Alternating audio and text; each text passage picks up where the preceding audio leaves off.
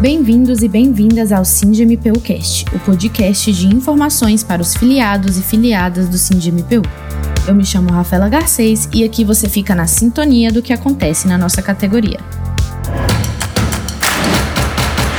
SINDMPU no episódio de hoje, iremos destrinchar as principais decisões feitas na Assembleia Geral Ordinária do SINDMPU, realizada nos últimos dias 13, 14 e 15 de outubro. Vamos também atualizar todos os filiados sobre as últimas ações em relação ao TAF.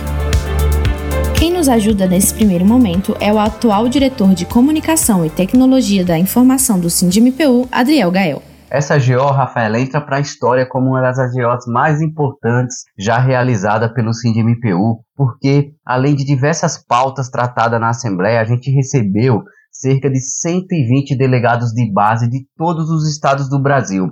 Foi uma das maiores AGOs já realizadas pelo CIDMPU. E ela tem sua importância também, Rafaela, porque foi a primeira AGO da atual gestão do CIDMPU. Nós tomamos posse em abril de 2019 e logo em seguida veio o estado de pandemia e nós não conseguimos fazer a GO em 2020 nem em 2021, ficando aí a Assembleia Geral do sindicato para ser realizada em 2022.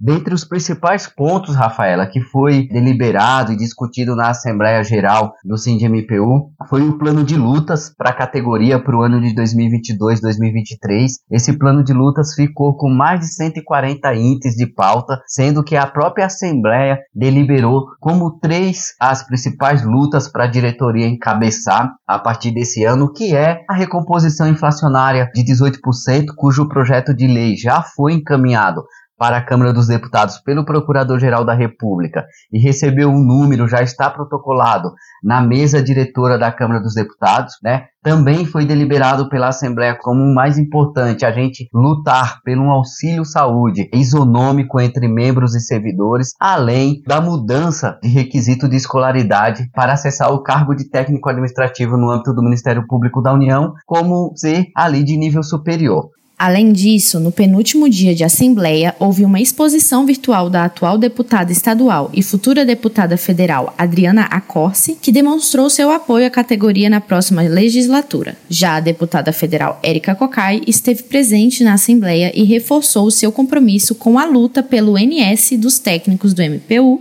e com as demais demandas dos servidores. Servidores e servidores resistem, resistem, existem, resistem em nome das políticas públicas e em nome de um Estado que sirva ao povo brasileiro e não fique a serviço como vassalo ou como sabujo de quem ocupa os cargos de gestão. Rafaela, um ponto muito importante também que essa GO deliberou foi a aprovação das contas da atual gestão do SINDMPU referente ao ano de 2021. A Assembleia Geral Nacional, após a leitura do parecer do Conselho Fiscal Nacional, deliberou pela aprovação das contas, com cerca de 70% dos votos favoráveis à aprovação das contas ali dos presentes da Assembleia, e aí a gente continua nosso trabalho. Obrigado mesmo a cada um que veio, a cada um que está ouvindo a gente nesse podcast venha junto somar ao SINDMPU, se somar à nossa luta, que são muitas, né? São muitas que estão postas aí para o próximo ano. Obrigado a cada um de vocês e até o próximo SINDMPU Cast. SINDMPU A AGO foi um momento muito importante para o sindicato, mas a luta continua. Diante do TAF, houveram alguns avanços em prol dos servidores. Quem explica é o diretor executivo Renato Cantoni.